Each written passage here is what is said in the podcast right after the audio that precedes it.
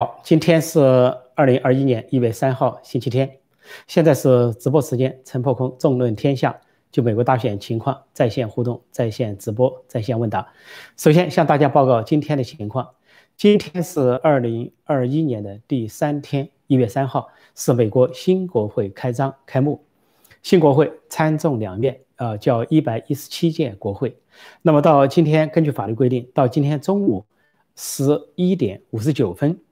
旧国会就一百一十六届国会就闭幕，那么十二点正，中午十二点正，新国会开幕，一分都不差。呃，另外这次国会还有一个特点，就是不能有视频会议，所有的议员必须到场，因为曾经在一百一十六届国会上届国会中，因为大瘟疫的原因，有些会可以视频呃远程的方式，但新国会开张的第一天。将要制定新规矩，说一百一十六届国会的规矩不能带到一百一十七届，说所有的国会议员都要到场到国山庄，那么都戴口罩，保持距离。另外呢，就是分组进入。今天的重头戏就是参议院都平静，因为就是一般的开幕，但是众议院必须选出众议长，所以今天的选举就是重头戏，就是众议院众议长。众议长的角色很重要，相对美国的第三号政治人物，总统、副总统、众议长。那么选举的结果仍然是南希·佩洛西，因为在众议院，民主党是过半数，呃，略占多数，共和党是略占少数。但是尽管如此，今天的选举仍然非常惊险。民主党的议员应该有众议员应该有二百二十二位，呃，共和党的众议员应该二百一十一位，相差十一位，是跟上一届相比，呃，共和党的议员席次提高了，而民主党是下降了。那么在这个时候选举众院。双方都推举了候选人，民主党推举了南希·佩洛西，而共和党推举了麦卡锡，就是少数党领袖麦卡锡。结果两人得票其实非常接近。那民主党，呃，后来南希是得票是，呃，这个南希·佩洛西啊，呃，得票是二百一十六，二百一十六当选。那么麦凯锡呢，得票是二百零九，两相差只有七票，但是共和党实到人数只有二百零七。就说有两票投给麦卡锡是民主党那边，呃，倒戈投过来的，就不仅共和党的票全给了麦卡锡，而且多出两票，就是二百零九票。南西呃，南西佩洛西那边呢，他十到二百二十人，他少了四票，就是有两个民主党人没投他的票，而两个民主党人倒戈，所以就形成细微差距。啊，兰西佩洛西险些被推翻，惊险当选。呃，南西佩洛西是。第一位女性当这个众议院的议长，她在二零零七到二零一一做过四年，那么在二零一八年之后中期选举之后，她又做了两年，就是去年和今年，那么再接下来做两年，她说两年之后她绝对退休，再做两年，因为她现在已经八十岁，她是今年她是二零二零年的三月份就满了八十岁了，那么再过两三个月就八十一岁了，看着精神还好，呃，当选了，但是是稀为多数。西尾多数。那么这一届众议院有一个非常糟糕的事情，是我昨天讲到，他们居然在语言中规定，民主党把持说不分男女、不分老少，没有父亲、母亲、儿子、女儿之别，把这个人类搞得人不人、鬼不鬼，连性别啊长幼都不分了，说是为了体现所谓政治正确或者是进步。这是今天的重头戏。那么另外一个国会的看点就是，呃，被左派媒体宣布的民主党呃副总统当选人。卡马拉·哈里斯就是中文名字贺锦丽，她并没有辞去参议员的职务，她仍然以参议员的身份出席了一百一十七届国会，说明她到现在心里都没底，她不敢辞去，因为她知道川普恐怕还有最后的机会，她不敢冒险，她一旦辞去的话，万一她自己跟拜登啊有某种意外的原因出局了，那她连参议员都丢掉了，所以她的保留就说明她心里没底。另外，在今天拜登方面宣布呢。是要取消他原定在宣誓就职那天一月二十号那天的呃游行，要庆祝游行取消，因为经过他们自己的分析发现，他们要是举行所谓如果就算拜登去就职典礼，如果他举行庆祝在街上去庆祝游行的话，那他们分析的结果极可能川普的支持者远多于拜登的支持者，结果支持想把拜登的支持者拿来庆祝游行他当总统，变成了川普的支持者上街，叫 MAGA。就是 Make America Great Again，这支持川普的运动，让美国再次强大。所以，鉴于这样的分析，他们不敢搞这个庆祝游行，赶紧取消，也说明他们心里没底。因为虽然被媒体左派媒体宣布说拜登得了八千一百万票，但是讲话没人听，也从来没有人上街去支持他。呃，除了打砸抢分子以外，另外呢，呃，虽然他们说比拜比川普得的多，但是川普的支持者到处都是，国内国外到处都是。那么一旦在华盛顿，尽管华盛顿是民主党的票仓，是啊黑人占多数，但是一旦举行游行示威的话，川普的支持者会这个变街变巷，所以远大于这个拜登的支持者，而拜登的支持者不知所踪。所以由于这样的这个矛盾，怕风险，所以他就取消。另外一方面，川普阵营，呃，川普今天召开了两个重要的电话会议。一个电话会议是跟呃国会国会议员，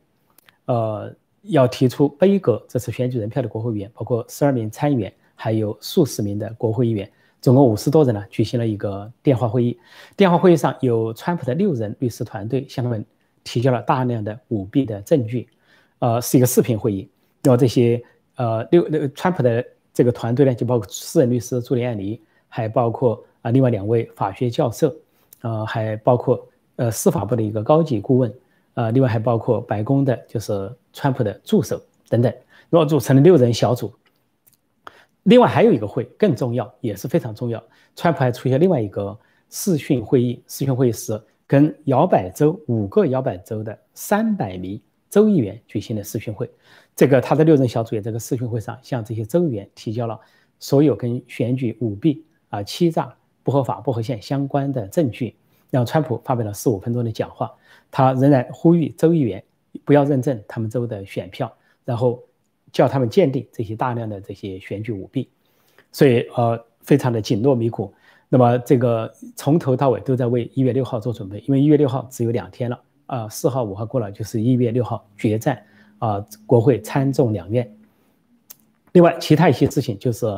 呃，乔乔治亚州。周务清跟川普之间的口水战，这个周务清主动向媒体、左派媒体《华尔街时报》透露说，川普星期六给他打了一小时的电话，给他施压，叫他至少找出一万七千票。意思，川普的意思就是说，你要是本来就是很多选票被拜登拿走了，或者是川普的票被抹掉了、被移走了，你至少找出一万七千票来说是支持川普。结果他就把这个消息透露成说成是呢，好像川普给他政治施压，但是川普就。向他喊话说：“你说你无法解释在农业球馆发生的事情，就是半夜三更那里桌子底下拖出了选票，说无法解释。这个这个周务清呢，呃，这个周务清就是呃拉斯芬格这个周务清呢，就说 That's not true，那不是真实的。他的话就跟拜登当年的话一样。当时拜登跟川普的辩论中，川普就讲了他儿子的丑闻和他家族的丑闻。”这个拜登没有说这话，就反复说了三遍，That's not true, That's not true, That's not true，就不是真的，不是真的，不是真的。但是后来事实验证是真的。现在的周务清又摆出了拜登的架势，重复一个不是真的，就这么回事。但是川普呢，今天进一步的发推文，说这个农业馆球馆那天晚上发生了异常情况，把监票员和记者赶出去之后，继续的监票，从桌子底下拖出东西来，那里就有一万八千非法选票。所以这次乔治亚州的很多情况呢，出现了很多戏剧性的情况。根据各方的研究，至少有一万七千多票被转移了。那么今天的进一步的数据分析发现，说乔治亚州抹去了川普的票是三万，而加在了这个拜登头上，转移的拜登头上了一万二到一万七之间。就乔州的非法现象是最为严重的，在五个州里面。那么今天川普为什么跟五个摇摆州开会呢？因为呃有一个摇摆州是内华达州，那没用，那个他的州政府和州议会都是民主党控制的。但另外五个摇摆州，州政府有的是共和党，有的是多数是民主党，但是州议会是共和党所控制的，这就是川普跟他们开会的原因。那么情况大致如此。那么在电视上还有其他辩论，另外在国会里边。呃，就是因为昨天讲到有十二名参议员，总共有十二名参议员站出来背一个选举人票，那么反过来有七名的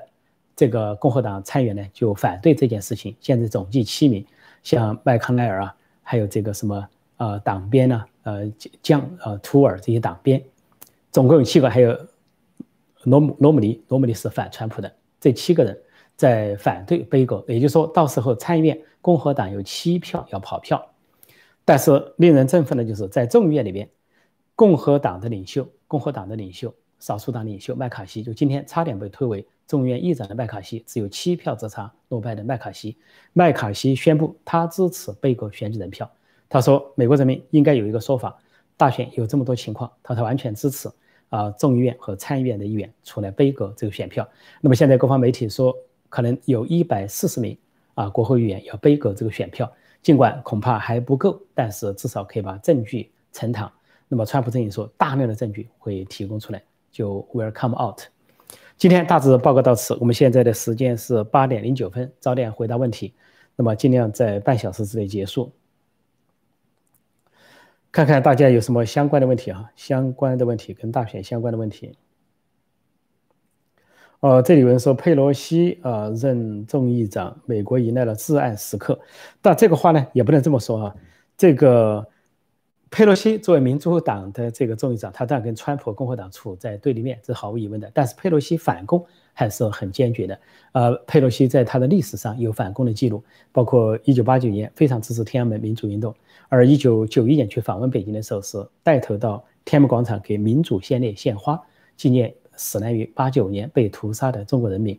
那么中共是对他非常不满，而且佩洛西还帮助了很多海外的民运人士，所以这一点还是要划分两头。对川普对共和党方面，他的态度相当的恶劣。啊，这个。呃，去包庇拜登也发挥了很不好的作用，但是在支持中国民主运动，在反共这方面还没有看出任何的记录显示啊，这个南希·佩洛西有动摇的迹象，所以呢，还不能说是至暗时刻。说这是美国的一个法治运作，因为民主党在众议院占多数，基本上选出来就是啊，众议院那边的议长就是民主党的，这基本上是这个。但是呢，这次民主党的席位下降，共和党席位上升，给他增加了工作难度。应该说，共和党有相当的发言权。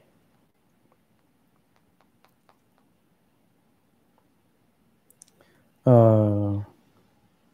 呃，我再看看相关的问题哈，相关的问题，相关的问题跟大选相关的问题。哦，对了，呃，六号那天，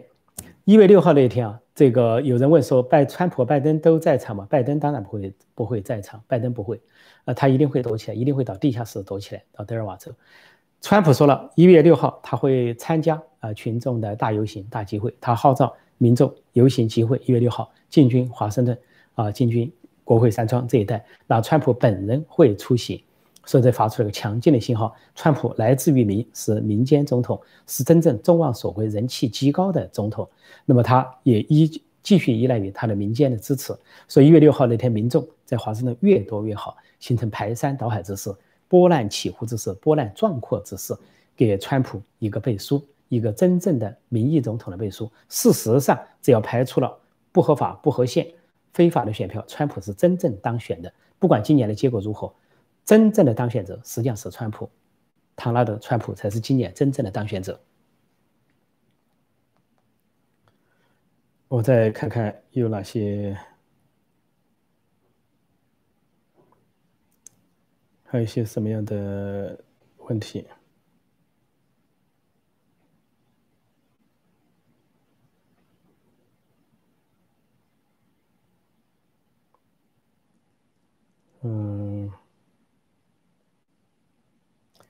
看看相关的问题哈，跟跟这个大选相关的问题，我们这个其他问题呢，下次再讨论。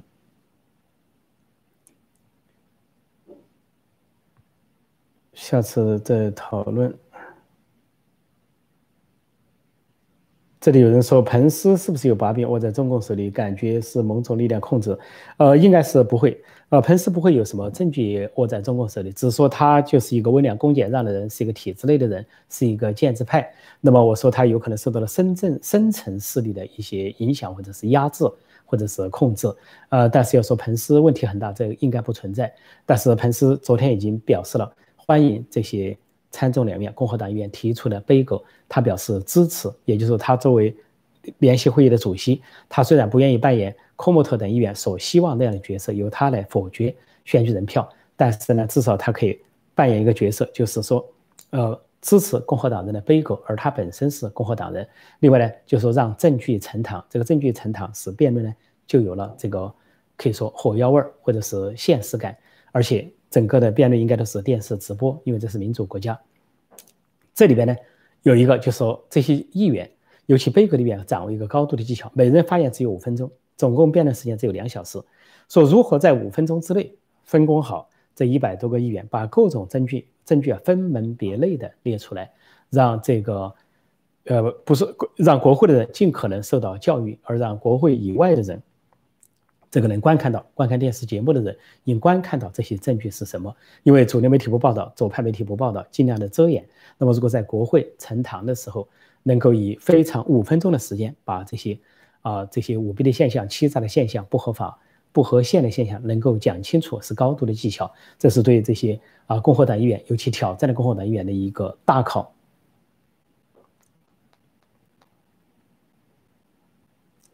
呃，我再看看有哪些相关的问题哈。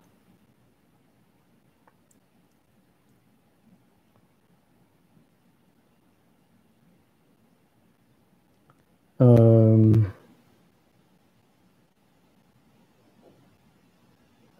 这个这个至至于说有的消息说介绍彭斯又属于深层政府了，彭斯这样问题那样问题，我反复查反复查，的确在找不到这样的东西啊，找不到。可靠的东西，不管是川普阵营，还是这个英文媒体，还是说是 Pundit，呃呃，这个这个 The Gateway Pundit 或者 News New Newsweek Box 这些支持川普、亲川普的媒体，没有找到相关的东西。所以来说是这些呃一些小道消息的话，暂时不能取信，暂时不能取信。所以我认为，呃，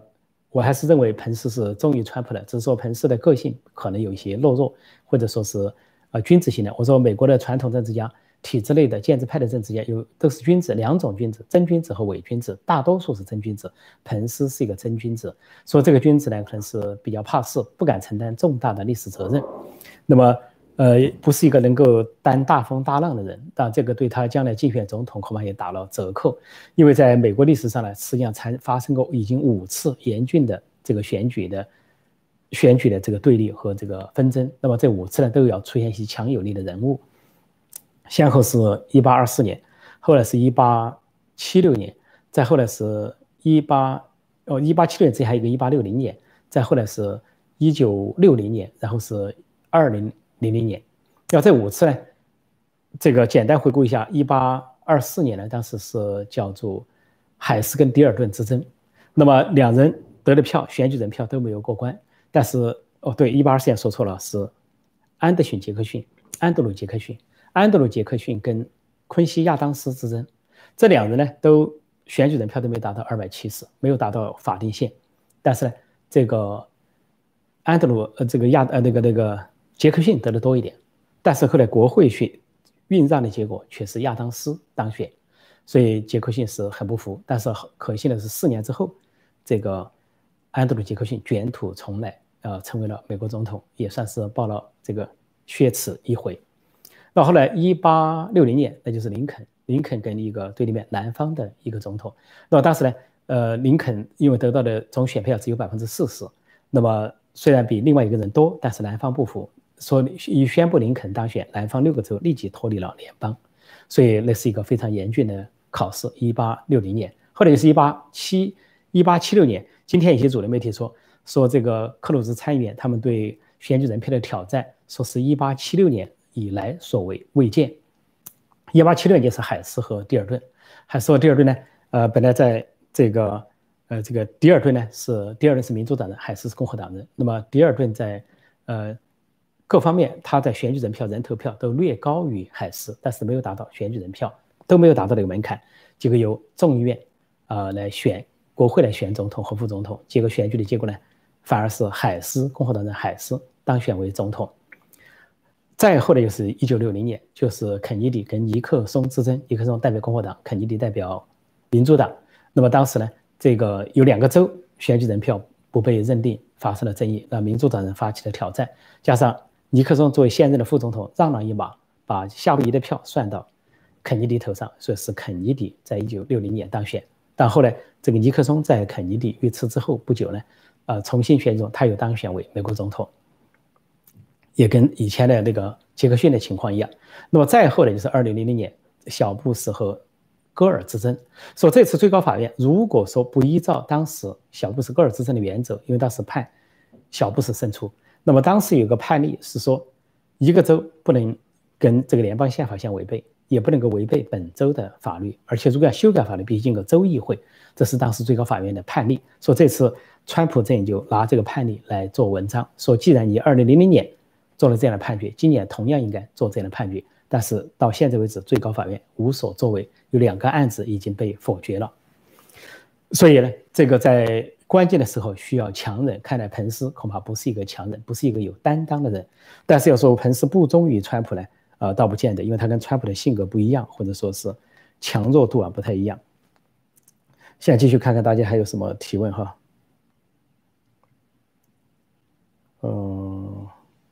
这里我昨天已经讲到了，有人说彭斯辞职什么的，我你昨天就说了没有这回事，我反复查了没这回事，千万不要听信小道消息，不要听到啊有些人在这个起哄啊，把主观愿望当成客观事实在说。呃，彭斯不仅没有辞职，他还表达了对。这个争诉呃争议参议人呃选举人票的支持，而且还要继续主持一月六号的这个会议，而且呢，他取消了这个到外国的访问。所以呢，如果是有人把主观意图当成好像代替客观效果在那里做介绍的话，我希望这个应该是一个值得疑问的事情。我一般来说，我已经再三强调，主观愿望不等同于客观事实和客观分析。有主观愿望，但是要基于客观事实做客观分析。所以有关什么彭斯辞职这些事情啊。也就是有人说说而已啊，这不是一个呃，就说非常有可靠的消息来源，没有这些消息来源。嗯，哦，这里有人说说伊朗恐吓要川普的命，这和民主党或深层政府有关吗？呃，应该说川呃不一定有关，但是呢，伊朗呢是。趁美国陷入总统大选的争议，故意放这个硬话。其实伊朗什么都不敢干，呃，伊朗是他觉得他在纪念所谓他的第二号人物，呃，苏苏苏莱曼尼被川普斩首一周年，他就说任何是这个为苏莱曼尼的死他要报仇。还因为最近在在这个中东又有些形势紧张，这个有有人在袭击伊拉克的美国大使馆，但是没有造成伤亡。川普警告了伊朗，说那个袭击的背后是伊朗，说如果造成一个美国人的伤亡。伊朗都要付出代价，警告了伊朗，而且派出了相关的这个航空母舰和战舰前往波斯湾。说这样的情况下，伊朗呢是顾脸面，对川普本人发出威胁，说是要这个要出要川普偿命是什么的，对苏莱曼尼之死。但是他也是利用美国大选的紧张之机，知道美国大选这个时候呢不太轻易的对外动武，所以他发出这样一个，实际上是总的来说是伊朗政权顾面子的表现，实际上并没有什么威胁力。因为不要说是川普了，他就对任何一个美国人要有所动作的话，他都会遭到打击，呃，有可能会遭到更毁灭性的打击。如果他针对川普的话，那这个打击就是毁灭性的，那就意味着这个伊朗神教政教合一的政权的覆亡。我再看看有哪些相关问题，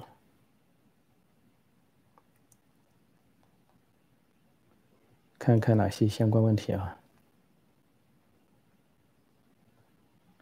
我再来回的看看。哦，这里有个人问说：“破空老师，六号挺川集会，如果议会做出不利于川普的决定，集会现场是否出现骚乱？你是否还建议听众网友参加？”我当然建议听众网友参加了。你不能够说，呃，可能出现情况就不参加。那大家都在想，不出现情况都不去，那是不是这个机会就搞不成呢？所以不能够说是有消极的情况就不要去。我们不是为说是为了为了个人这个消极情况不去，你总的来说是要造势，制造一个现场的气氛，支持者尽可能的去，啊，去现场，那么这个造成这个人潮，呃，有人来吃捧个人场嘛，上百万也好，两百万也好，五十万也好，总之是有个人场。所以至于说当时会出现什么情况，比如群情激愤呐，啊，出现了一些骚乱呐，甚至是出现了这个有人要拿枪支来兑现，呃，第二修修正案，宪法第二修正案等等。要推翻国会，推翻这个，呃，这个靠舞弊当上了拜登，那这些都可能发生。但是呢，总的来说，一月六号是美国历史上一个重大的历史时刻。到首都华盛顿 D.C. 啊，参加游行集会，会见证这么一个历史，见证一个重大时刻。当然，我希望这个广大观众、听众、网友，在美国的这些华人，如果去的话，当然你要做好自我保护，那你要戴上口罩啦，要勤洗手啊，要有防护用品啊，呃，人潮尽可能就说。能不聚集就不聚集，能聚集的时候就戴口罩，甚至戴双重的口罩，呃，保持一点距离，然后这个勤这个勤洗手，带上一些食物和水，啊，就带上自己的食物和水，当然也做一些防护的准备。如果真的是现场出现了失控的局面，但也都要这个尽量的自我保护啊，同时看看情况。所以这个情况下，当然鼓励大家去。至于我本人呢，还没有做最后的决定，因为我去呢，这个我主要是要报道。如果去的话，好处就是可以现场报道、现场直播。但是呢，一个呃这个一个缺点就是说不能够报道国会内的情况。如果说不去，或者说有点距离的话，就是内外的情况同时报道，在国会内发生什么。国会外发生什么，可以同时的进行报道，所以我还在考虑之中。但是呢，呃，至于说广大观众听着网友说该不该去，我认为还是应该去，尽可能去。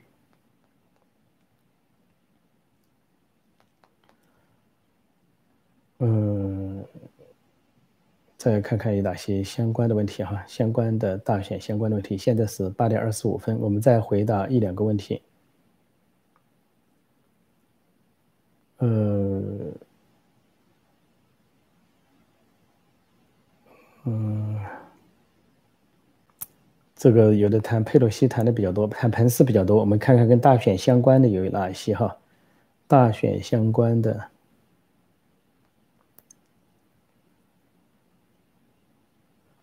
哈，这有人还说这个彭斯是不是同性恋？这些都根本不用想，这都是这都是已经没有没有没有没有任何根据的说法。彭斯是。呃，这个基督教徒虔诚的基督教徒，有太太有孩子，都非常正常的家庭，而且每个礼拜都做礼拜，这跟他的什么同性恋跟他的教义是完全相悖的。说大家千万不要听信一些挑拨，听信一些谣言，想搞乱共和党啊，搞乱共和党的支持者啊，有可能有些人故意散布这些不实之词。所以说我希望呢，啊，不要听这些不太准确的消息。一个消息往往是要有可靠的来源，而且要得到几个来源的证实。有人这还在问我对彭斯怎么看，呃，那么这是后来的朋友，请一定这个节目结束之后回头看我前面的介绍和前面的回答。那么有些问题不能在同一个时间 反复去回答。关于彭斯的事情，我看今天的节目的前半部分讲了，也回答了大家的问题。后面还在问，那就回头把这个呃把这个这个这个影片呢，今天的视频呢再播放一遍，再看一下啊，谢谢你。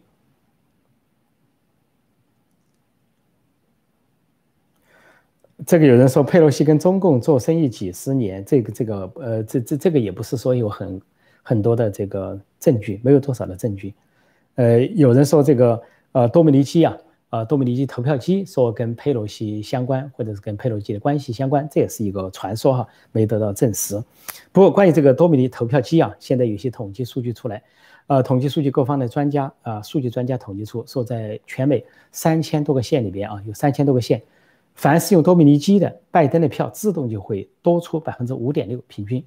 本来拜登跟川普在一些州的差距，特别摇摆州的差距在百分之一左右，百分之一以内甚至。但是呢，居然呢，这个只要用多米尼基，这个多米尼基本身就带一个对拜登的优势，对川普的不利，自动就会给拜登增加百分之五点六的票。那么当然，他究竟删除多少川普的票？或者是抹杀川普多少的票，这是重大的猫腻。说多米尼基这个投票机绝对有问题，这是一个重大的猫腻，各方面的看出它的问题。这也就是为什么密西根州和亚利桑那州那些民主党人死死的捂住这个机器，不让检查，不让咱们检查这个机器，不让审计这个机器。而在乔治亚州，一旦说要检查，就赶紧的销毁了一些选票，甚至干脆让服务器 crash 瘫痪。所以说，而且这个多米尼投票机这个公司的。呃，管理层曾经扬言要这个去告啊鲍威尔律师，结果现在也悄无声息，没有见到动静，说明只是虚张声势而已。说今年如果能够把多米尼基这个问题破解出来的话，那将是一个重大的进展。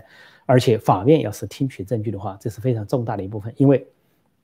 在密西根州就查了那个县安特里姆县，有六千票转从川普转到拜登头上那个县，一查都是有问题，刚好有一个十三巡回法官的。十三巡回法庭的联邦法官同意去查，这样就查出了问题。所以，但是更大的范围就被民主党守住，被民主党所控制的选举委员会、计票委员会或者是相关的法官所守住，不让查，这就是问题所在。另外，提到案子的是要建设一个小的案子，在乔州呢有一个案子对川普阵营略有利，就是有一个左派团体，左派团体叫做保护选票，呃，去法院控告说不能让共和党的支持者没完没了的去诉讼。要求停止，但是这个法官，联邦法官驳回了，说是可以上诉，呃，可以追究选票的问题，一直追究到底，哪怕选后都可以追究。但这个法官戏剧性的还是奥巴马指定的法官，这个法官呢做出了有利于共和党人的裁决，这倒是今年罕见的一例。现在是二十九分，我想大家的问题呢比较相似，我今天就暂时讲到这里。啊，谢谢大家收看收听，明天同一时间再见。另外不要忘了，相距十小时、十二小时，还有我的另外一个时事评论，或者是啊新闻评述。那么明天早上美东时间，也就是中港台时间，明天晚上这个节目我会介绍到，呃汕头对习近平出现大不吉利的一些事情、一些象征，呃继续的跟习近平的身体或者健康状况相关。好，谢谢大家收看收听，感谢大家的踊跃参与和这个宝贵的意见。那今天就这样，再见。